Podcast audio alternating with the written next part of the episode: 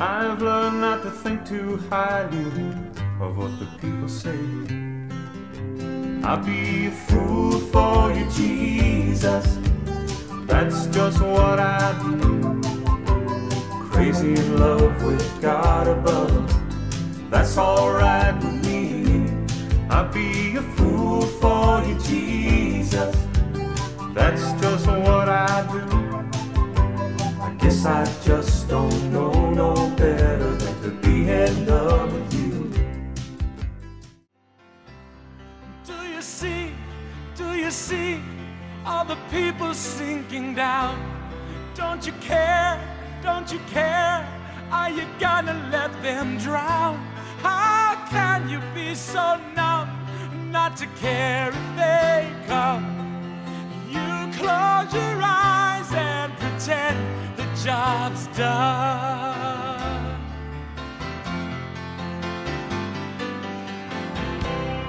Open up, open up, and give yourself away. You see the need, you hear the cries, so how can you delay? God's calling, and you're the one, but like Johnny, you run. He's told you to speak, but you keep holding it in.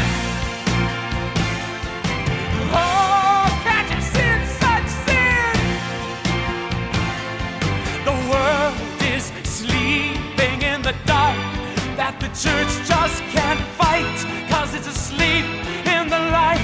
How can you be so dead when you've been so well fed? Jesus rose from the grave and you, you can't even get out of bed.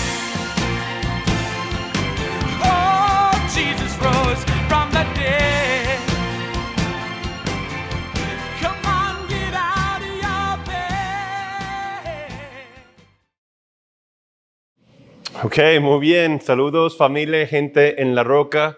Como ven, estamos viendo algo un poquito diferente y distinto el día de hoy. Si están mirando online o están en un presencial, pues damos la bienvenida. Gracias a Dios por sus vidas y qué bueno que están aquí el día de hoy.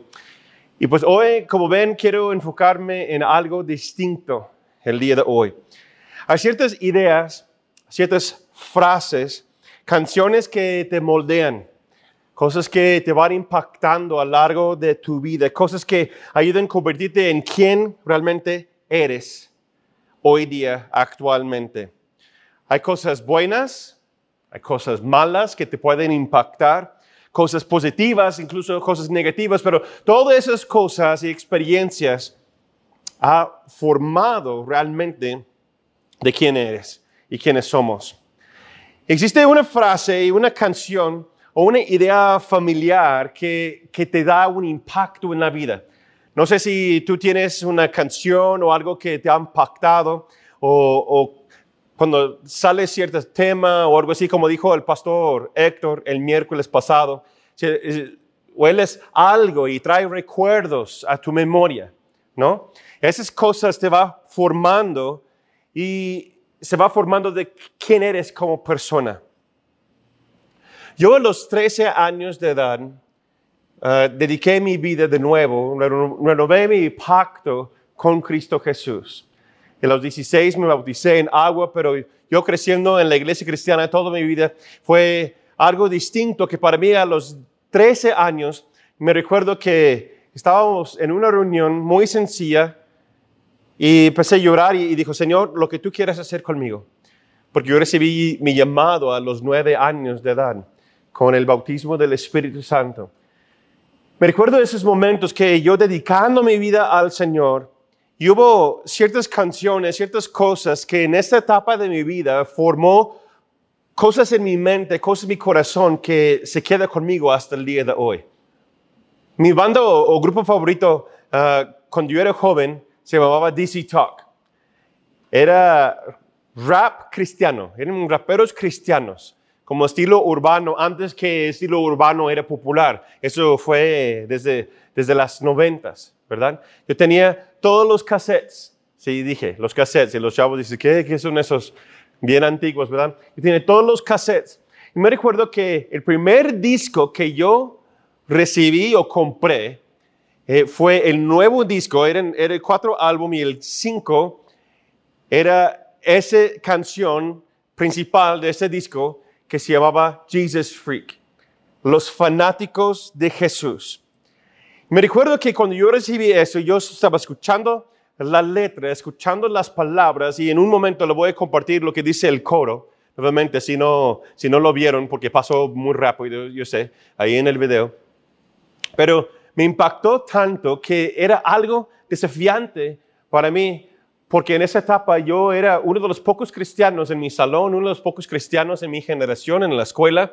Recibí mucho bullying por ser virgen, por ser cristiano, por llevar mi Biblia a la escuela y orar por los maestros antes de, que iniciara el día de, clases. Yo y unos amigos eh, estábamos orando, y más en la prepa, ¿verdad? Pero recuerdo esa etapa de mi vida y esa letra me impactó. Pero se impactó tanto que me recuerdo que yo estaba bien emocionado con, escuchando esa música porque dice lo siguiente, ¿qué pensará la gente cuando se entere que yo soy un fanático de Jesús? Porque también freak se traduce como raro, ¿verdad? Soy un fanático de Jesús. ¿Qué hará la gente cuando descubra que eso es verdad? Realmente no me importa si que me etiquetan como un Jesus freak, no se puede ocultar la verdad.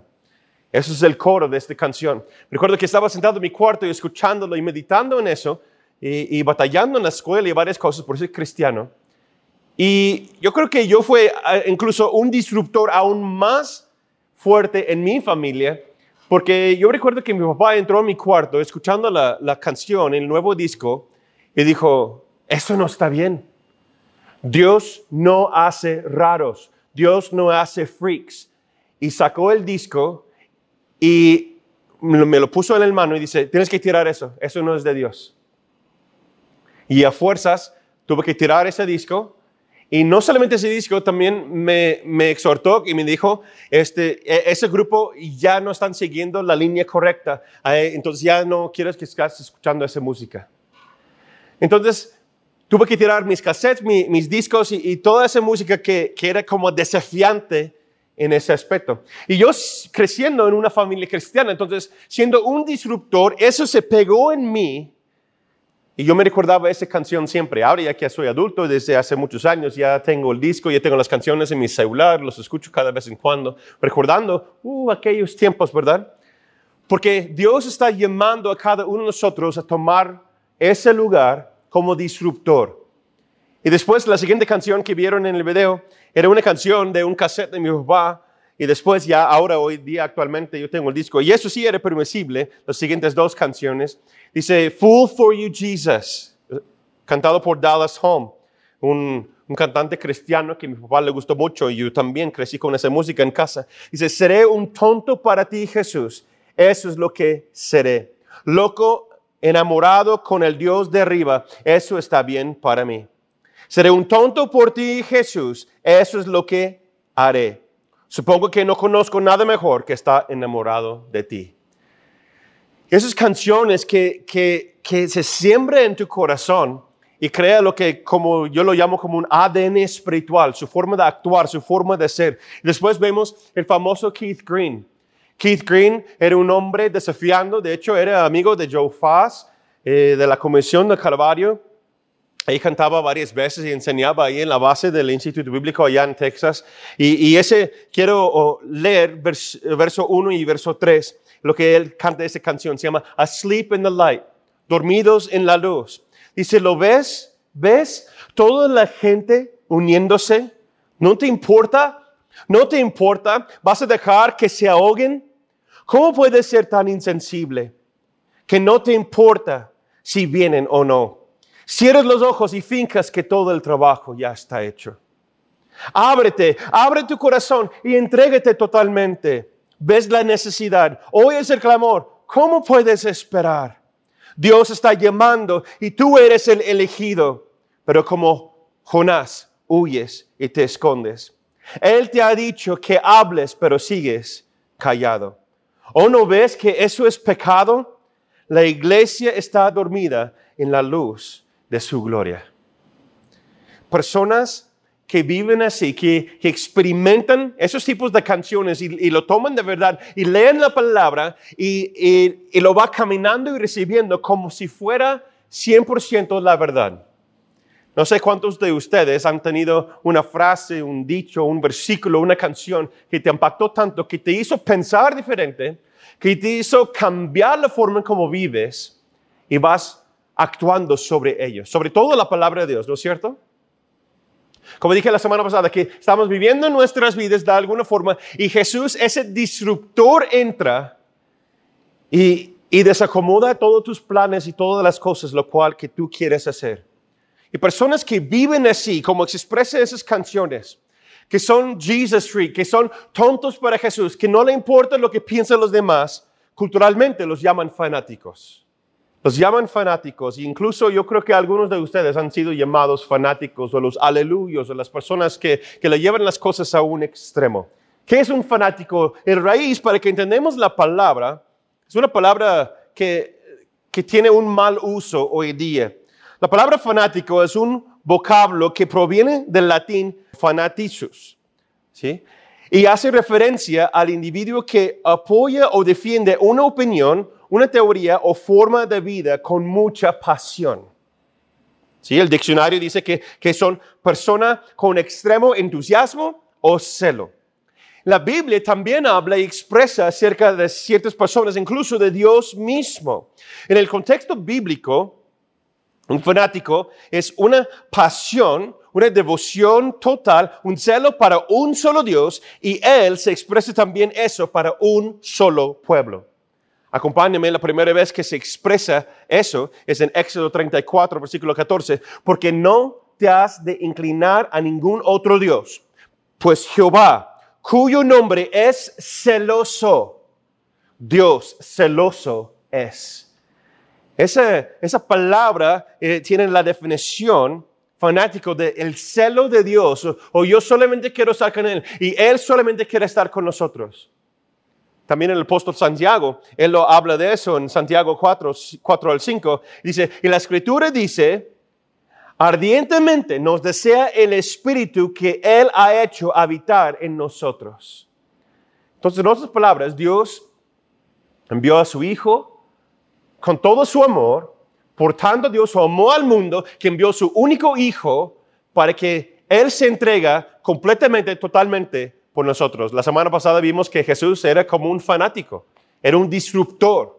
Él hacía las cosas desafiando todo lo que es normal, todo lo que es rutina, todo lo que es común de su generación y desafiando a las personas que ven a Dios mismo, que sobre cualquier otra cosa amarás tu Dios con todo tu corazón, con toda tu mente, con todas tus fuerzas, también a tu prójimo como a ti mismo. Eso es, eso es ser fanático para Dios, es un celo, es un amor con pasión, ser apasionados para las cosas de Dios. En ese contexto vemos que la palabra fanático realmente lo que está hablando acerca de eso es una devoción, un amor total y una libertad de expresar tu corazón a Dios. También una libertad completa del temor del hombre. Pero ¿qué ha pasado a través de los siglos? A través de, eh, de la expresión errónea de esa palabra, tristemente la humanidad ha mezclado eso, ser fanático, ser apasionado, con las emociones y deseos de la carne. Entonces llegamos a cierto nivel, en nuestra generación se ve más hoy que nunca que existe una expresión de la verdad sin freno, o sea, en otras palabras, sin dominio propio. ¿Y cómo se llama eso? Se llama fanatismo.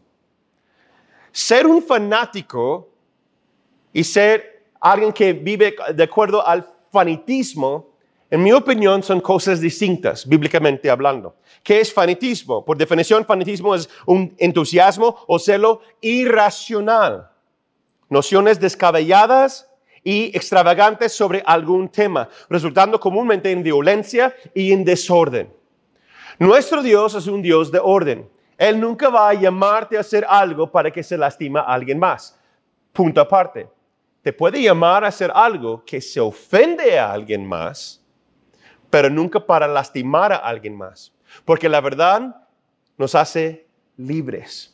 Pero hay ciertos ambientes donde las personas realmente no desean ser libres o son engañados por Satanás mismo. Entonces, ser fanático, un Jesus freak, si están tomando nota, así se llama hoy, Jesus freaks. Los fanáticos de Jesús que son personas que, que son apasionados y tienen un entusiasmo para la presencia de Dios, la palabra de Dios y expresar su amor a Dios, su amor a Jesús, que no le importa cualquier otra cosa. Hay toda una generación que fue impactada por frases, por música, desde las setentas, que fue los, eh, los, los hippies, pero fue un, un movimiento de los Jesus Freaks de las setentas y, un éxodo de iglesias tradicionales, personas saliendo cuando recibieron el bautismo del Espíritu Santo y formando, tristemente hoy día, ahora son nueve denominaciones y, apartándose de otras personas cuando no debe ser así. Ser un fanático de Jesús quiere decir que yo busco la, la unión, la unidad, pero sobre cualquier otra cosa es mi amor para Dios, mi amor para Cristo Jesús. Y había un hombre que fue considerado un fanático, incluso eh, eh, por un tiempo un rebelde, incluso lo consideraron como un loco. Pero él tuvo una de las tareas más impactantes e importantes a la vista de la eternidad, para ti, para mí y para todos nuestros antepasados, también para todos que vienen hacia el futuro. Acompáñame a Mateo 3, versículos 1 al 4. Ahí habla de un hombre que radicalmente cambió las cosas. En aquellos días Juan el Bautista se presentó predicando en el desierto de, Judea y decía, arrepiéntese porque el reino de los cielos se ha acercado. Este es aquel de quien el profeta Isaías dijo, una voz clama en el desierto, preparen el camino del Señor, enderecen sus sendas. Juan usaba un vestido de pelo de camello, llevaba un cinto de cuero alrededor de la cintura y se alimentaba de langostas y miel silvestre. Si eso no, a ver, míralo. Hay un hombre que está en el desierto gritando y proclamando y predicando que viene el camino y preparando el camino del Señor. Y sabemos nosotros que Él está dando referencia a Jesucristo, el Mesías, el que va a salvar el mundo, el que va a ser un destructor para toda la humanidad, llevarnos a los pies del Padre, llevarnos a la vida eterna. Pero Juan fue un hombre porque fue muchos, muchos años, más de 400 años que los profetas no predicaban y no hablaban. Fue el último Malaquías. Y ahora llegamos a una temporada donde esa voz empieza a proclamar en el desierto quién es Juan. Pero para entender qué tan fanático es Juan y cuál es su llamado principal, necesitamos entender un poquito más acerca de él. ¿Cuál fue su descendencia? ¿Quiénes fueron sus, sus antepasados? Juan el Bautista fue hijo del sacerdote Zacarías y su esposa Elizabeth.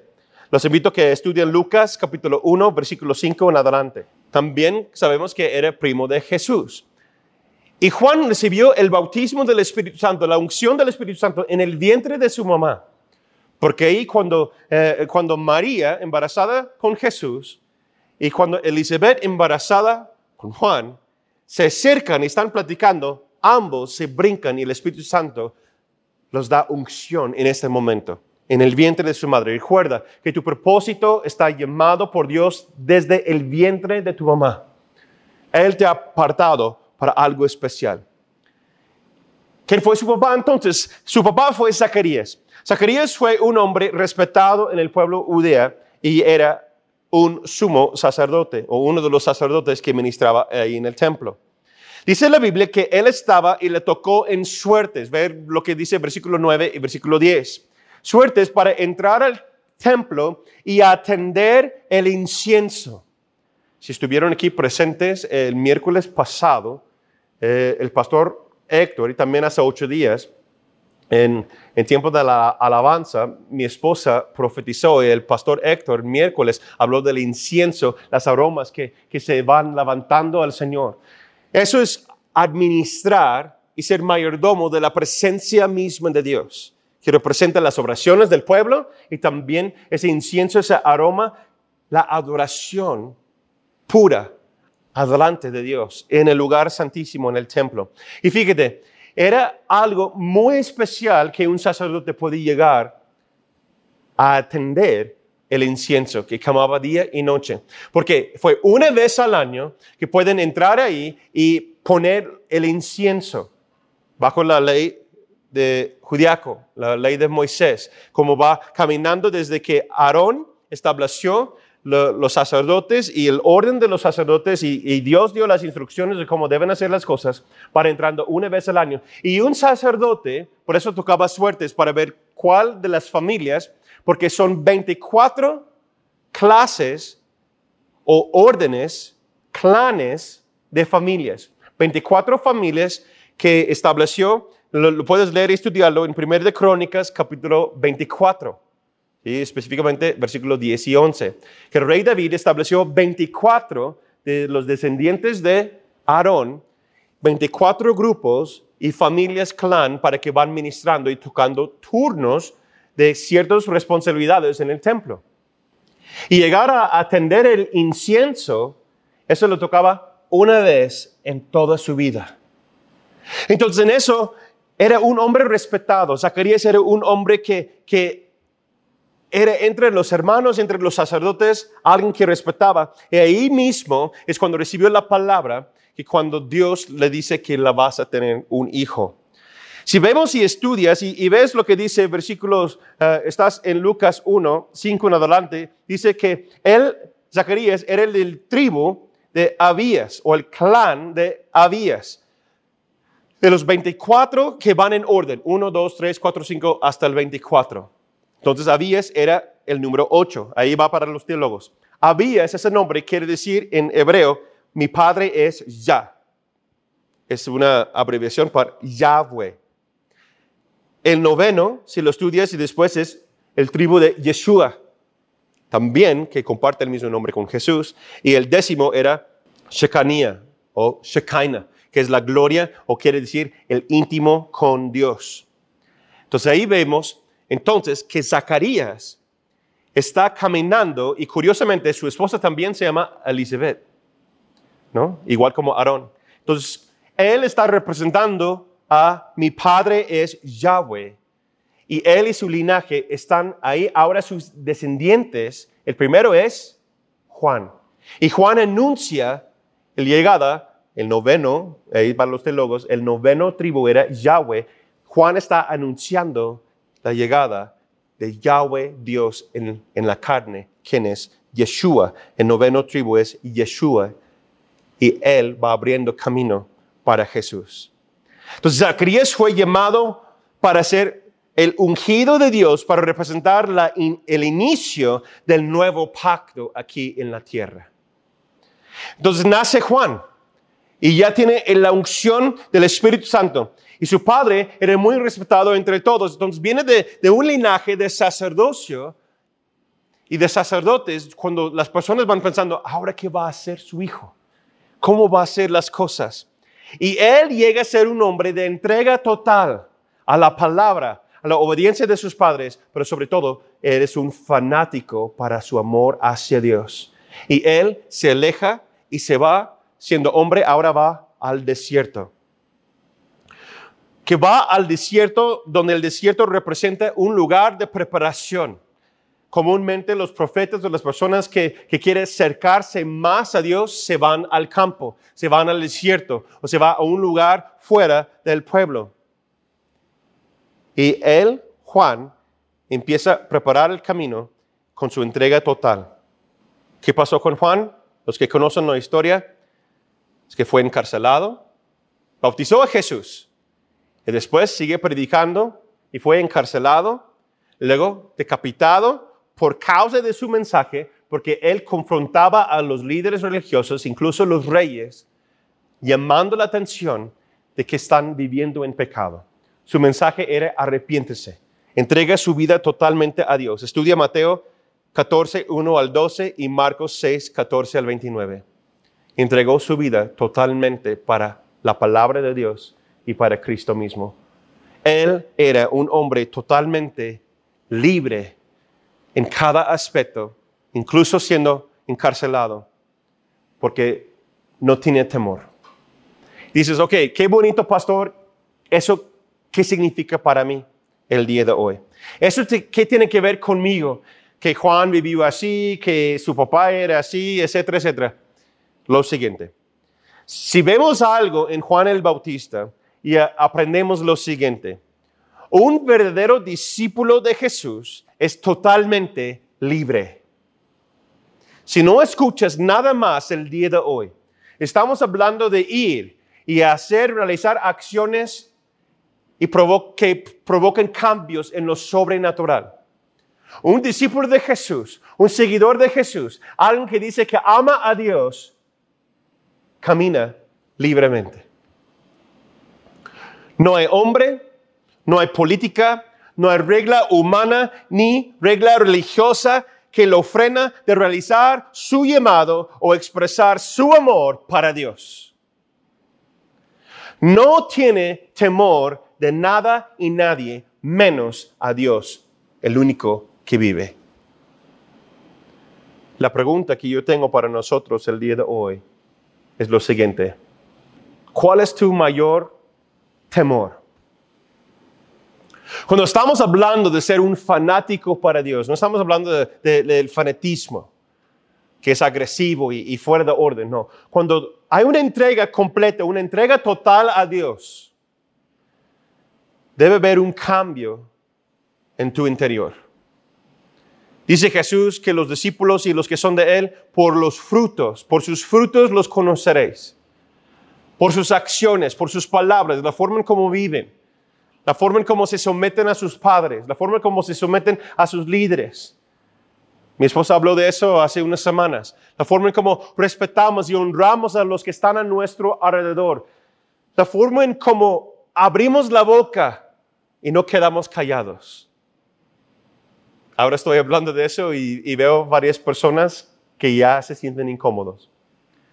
Si la palabra dice que vayan y hagan discípulos, ¿Cuál es uno de los primeros tropiezos que entra el corazón y la mente de un discípulo de Jesús, un creyente, uno de nosotros?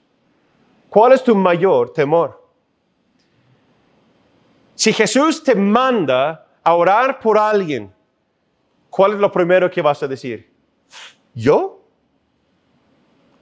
Tal vez unos son más atrevidos y lo pueden hacer, pero en silencio, ¿no?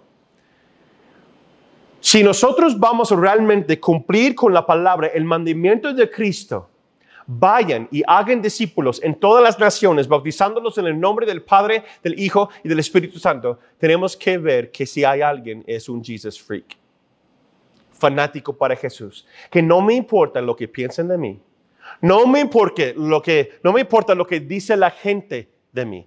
Yo voy a cumplir, yo voy a caminar y voy a obedecer la palabra, el llamado, lo cual que Jesús me ha llamado a hacer. La tarea que Él me ha dado, voy a hacerlo con mis fuerzas, pero los entrego a Él para que Él me llene con su espíritu, para que yo pueda caminar y realizar las cosas, porque sin Él yo no puedo hacer nada. Y si no hay dominio propio, caemos en fanatismo. Por eso, un discípulo de Cristo Jesús camina sin temor, pero con la cabeza en alto. Con dominio propio, las emociones no las ganan. Yo someto a mi mente, yo someto mis pensamientos al orden de Cristo, pero no me quedo callado. Voy caminando, voy realizando lo que Él me dijo hacer. Mira, ese llamado, esa, palabra no es para un cierto pastor, misionero, evangelista, maestro o alguien que es un ministro de entrenamiento o los alumnos del Instituto Bíblico y va caminando conforme a los pasos. Cada persona, cada persona que recibe a Jesús como su Salvador, que entrega su corazón totalmente a Él, una entrega total a Jesús, esa palabra, ese llamado es para ti. No, es que hay, ciertas personas que son como más entregadas. Eso es lo que dice una persona que camina con mentalidad religiosa. La mentalidad religiosa dice que tiene que ser ciertas normas, ciertos dogmas y ciertas formas de realizar las cosas o nunca se hace, porque un fanático es alguien extremo que hace las cosas más allá que lo normal. No, lo normal es echar fuera demonios para un cristiano. Lo normal es orar en lenguas. Lo normal es vivir bajo el poderoso mano de Dios y obedecer su palabra y realizar cada obra, lo cual que Jesús los ha llamado a hacer. Porque mi amor es solamente para Él. Mi pasión es solamente para Él. Mira, yo amo a mi esposa, a mis hijos, pero ellos lo saben, lo ha dicho a mi esposa, pero yo amo a Cristo más. Y punto aparte, ella me lo ha dicho lo mismo a mí. Yo entregué mi vida de nuevo a los 13 años, luego otra vez a los 16, luego otra vez a los 19 y 20 años, y ha entregado los últimos 18 años de mi vida en otro país. Soy el único de toda mi familia que habla otro idioma, que vive en otro país. ¿Por qué? Porque yo soy un fanático. En mi familia soy fanático, soy un loco. Algunas personas que me conocen dicen, ¿sigues haciendo eso? ¿Sigues allá? Mira, yo voy a estar aquí hasta que hasta que Cristo inunde la salvación completamente en el vacío. Por eso estamos aquí. Y eso va a, eh, eh, vas a impactar a nosotros y va a ir a las naciones. ¿Por qué? Porque cuando eres de Cristo no te puedes quedar callado. El temor del hombre, el temor de la sociedad, las reglas y las normas humanas no te controla, sino y tu pasión, tu amor para Cristo es tu motivación. Tú dices, pero pastor, batallo mucho en eso. ¿Cómo lo debo hacer? Acciones que provocan cambios. Jesús nos ha llamado a ser libres, libres de pecado, libres de cargas, libres de enfermedades, libre de temor.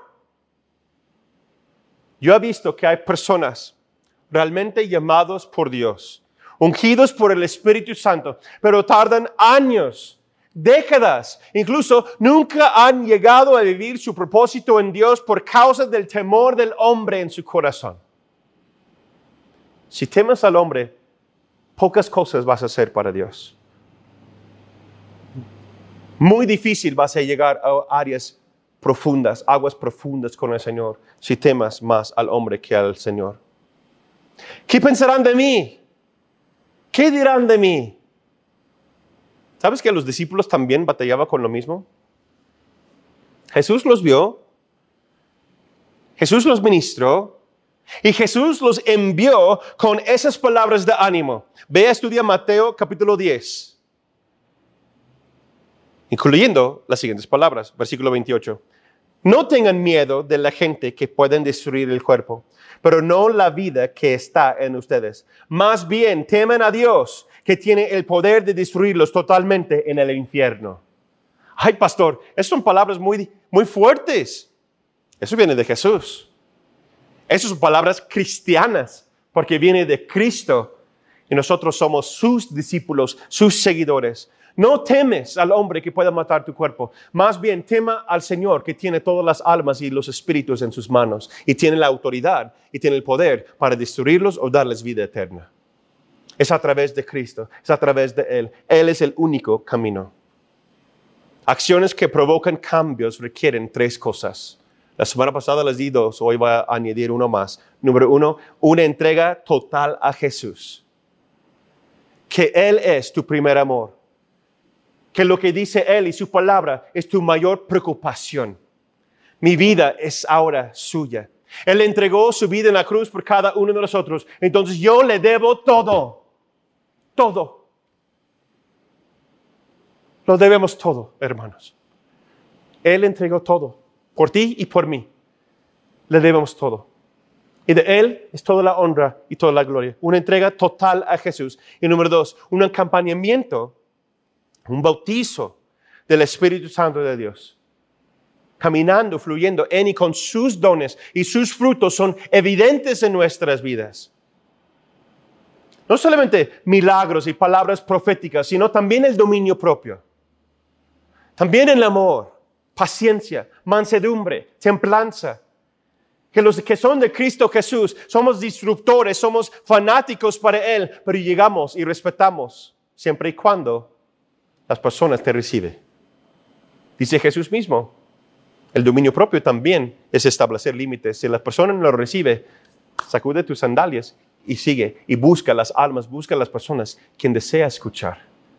Amén. ¿Hay alguien que desea escuchar?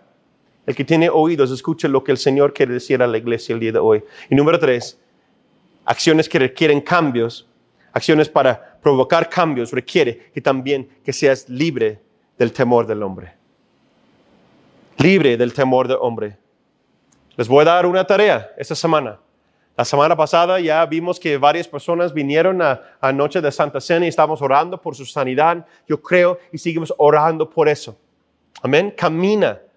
Camina creyendo, caminando por fe. Les voy a dar una aplicación, una, una tarea. Tres niveles de aplicación. ¿Sí? En cualquier etapa donde tú estás viviendo, caminando con el Señor, hay uno que aplica a ti. Va a ser un desafío, yo sé, pero nosotros estamos llamados a ser fanáticos para Jesús. Estamos llamados a ser disruptores y, ir y realizar algo y hacer la diferencia con el amor de Dios en nuestra generación. Nivel uno, o paso uno, que quieres decirlo así, ora por alguien y pide a Dios por su vida y comparte tu historia, tu testimonio con ellos. Esta semana vas a orar, vas a pedir a Dios que te enseñe con quién, puede ser un amigo, puede ser un familiar, vas a orar por tal persona y vas a compartir tu testimonio con ellos. ¿Reciben? ¿Reciben la tarea? Espero que sí. Nivel 2. Los que son más atrevidos. Un paso más. Ora y busca un amigo o familiar, un compañero de escuela o trabajo que no conoce a Jesús y comparte tu historia con ellos, comparte el Evangelio con ellos, invítalos a la, a la iglesia. Esta semana. ¿Ok?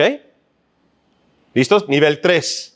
Hay unas personas que ya viven en nivel 1, nivel 2. Yo comúnmente, yo vivo en eso, ¿no? Estoy invitando a la gente, platicando con, con alumnos y, gente, o yo doy clases en otros lugares. Siempre yo caminando y viviendo en nivel 1, nivel 2. Nivel 3, eso es un desafío para todos. Y yo quiero hacerlo más, necesito hacerlo más.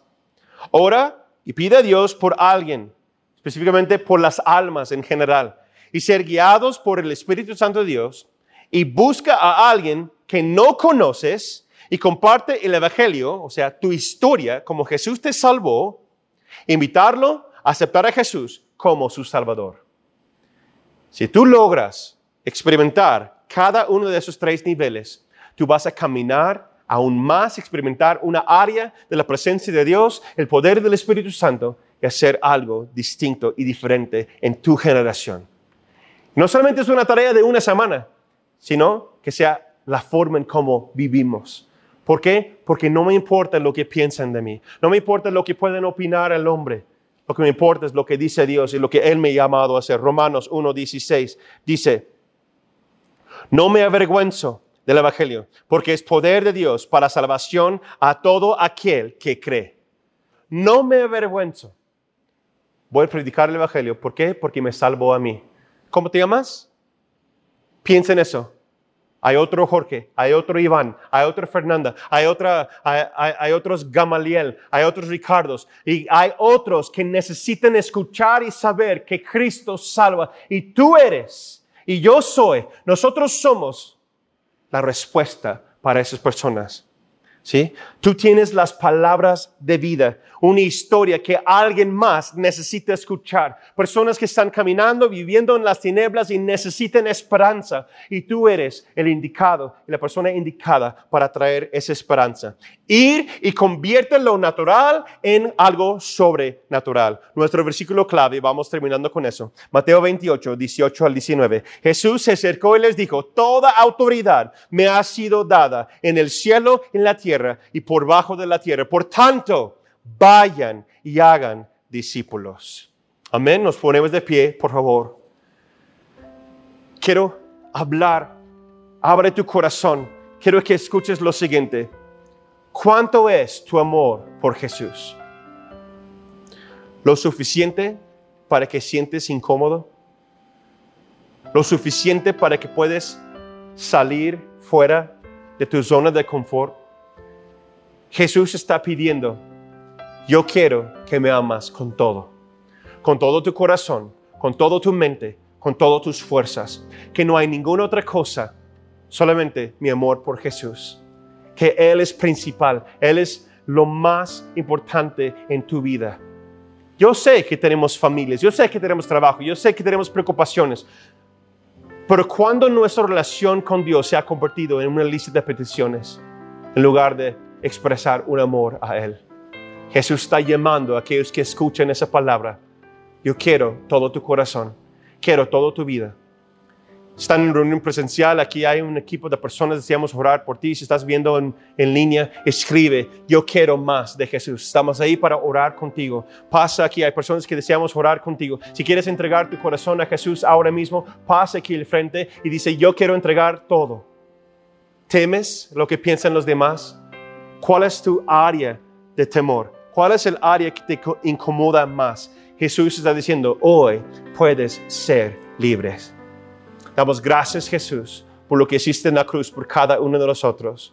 Si confesamos con nuestra boca y creemos en nuestro corazón que tú eres el único Hijo de Dios, que tú solamente salvas, Señor, perdónanos por nuestros pecados.